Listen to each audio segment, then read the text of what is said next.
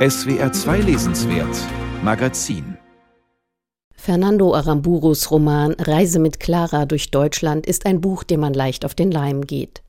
Es fängt so harmlos an mit einem Ich-Erzähler, der eines Morgens im Hitzesommer 2003 irgendwo bei Wilhelmshaven das letzte Frühstück zubereitet, bevor er mit seiner Frau auf große Deutschlandreise geht.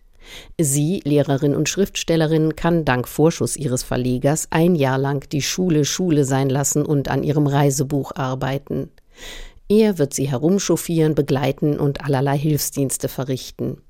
Die zwei geben den Hund, er heißt Goethe, bei der Nachbarin ab, kehren noch einmal um, weil der Herd nicht abgeschaltet sein könnte, verabschieden sich mit Zeilen aus Heines Harzreise übermütig vom verhassten Schulgebäude und landen bei Claras Tante Hildegard in Cuxhaven.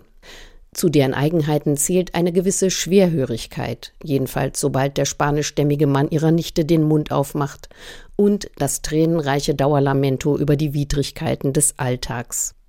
Eine davon ist ein verstopftes Waschbecken, und hast du nicht gesehen, sieht der Ich-Erzähler sich genötigt, dieses zu reparieren, ohne Werkzeug und eigentlich auch ohne handwerkliche Kenntnis. Ich blieb mit dem verstopften Abfluss allein und fühlte mich wie ein Rekrut, der mit dem Entschärfen einer Mine beauftragt worden ist. Man glaubt das zu kennen aus Büchern über allerlei erheiternde Irrungen und Wirrungen in Familie und Partnerschaft, aus Romanen, die sich wie Magazinkolumnen über kleine Kräche mit der besten Ehefrau von allen und drollige Versöhnungen lesen.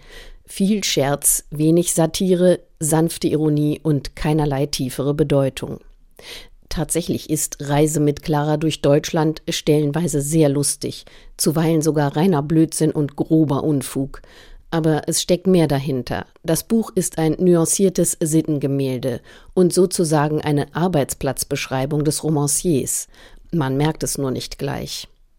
Schon Aramburus Romanen vom Anfang des Jahrtausends hielten deutsche Kritiker vor, sie gingen zu flapsig mit dem Terror der baskischen Untergrundorganisation ETA um, was dann widerlegt wurde von Patria, dem großen Zeitbild, in dem Fernando Aramburu das Erbe der ETA mit literarischen Mitteln erledigte.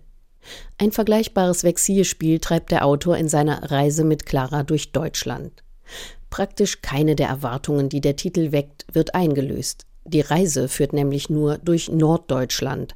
Und sie ist auch weder Grand Tour noch Roadtrip, sondern besteht aus längeren Aufenthalten in günstigen Unterkünften in Bremen, Göttingen, auf Rügen und in Berlin, mit einer Reihe von Tagesausflügen nach Lübeck und Hamburg, ins Teufelsmoor und in die Lüneburger Heide.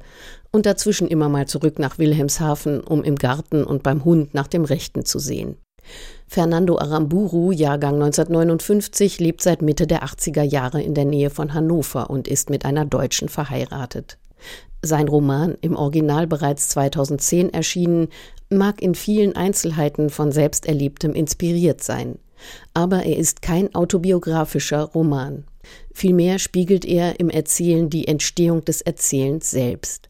Was Clara, die Frau Schriftstellerin, wie der Erzähler sie mit liebevollem Spott nennt, zu Papier bringt, erfahren wir Leser nicht. Dafür aber, wie sie sich dabei quälen muss und wie er selbst zu seinen eigenen Notizen steht. Ich spüre die Unentschlossenheit in meinen Fingern, während ich diese Erinnerungen aufschreibe. Und wenngleich ich auch nicht schreibe, um gelesen zu werden und daher unbekümmert sage, was ich denke, vernehme ich dennoch eine innere Stimme, die mir rät, mich anfleht, mir befiehlt, diese peinliche Episode aus meinem erinnerungsseligen Zeitvertreib herauszuhalten. Aber nun, da ich keine Leser befürchten muss, werde ich mir nicht gehorchen. Und sei es um der Illusion willen an meiner Erinnerung wieder etwas wettgemacht zu haben. Aramburu bedient sich bei den Großen des pikarischen Romans, zitiert die poetologischen Selbstgespräche seines Landsmanns Cervantes, wie die Selbstironie und den herumwuselnden Stillstand von Lawrence Stearns Tristram Shandy.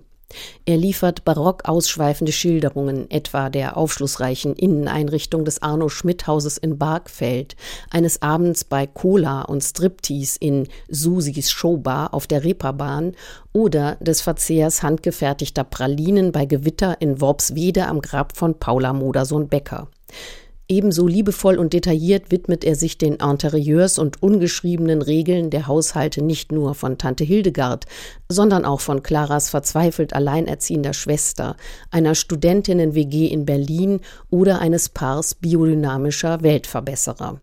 Ein Leitmotiv dabei ist die Aufforderung, sich die Straßenschuhe an der Wohnungstür auszuziehen.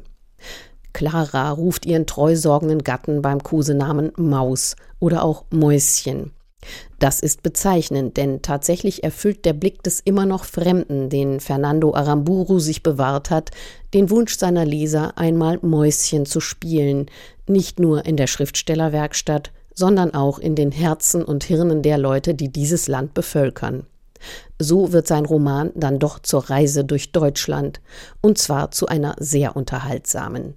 Nur für Goethe, den Hund, geht es nicht gut aus.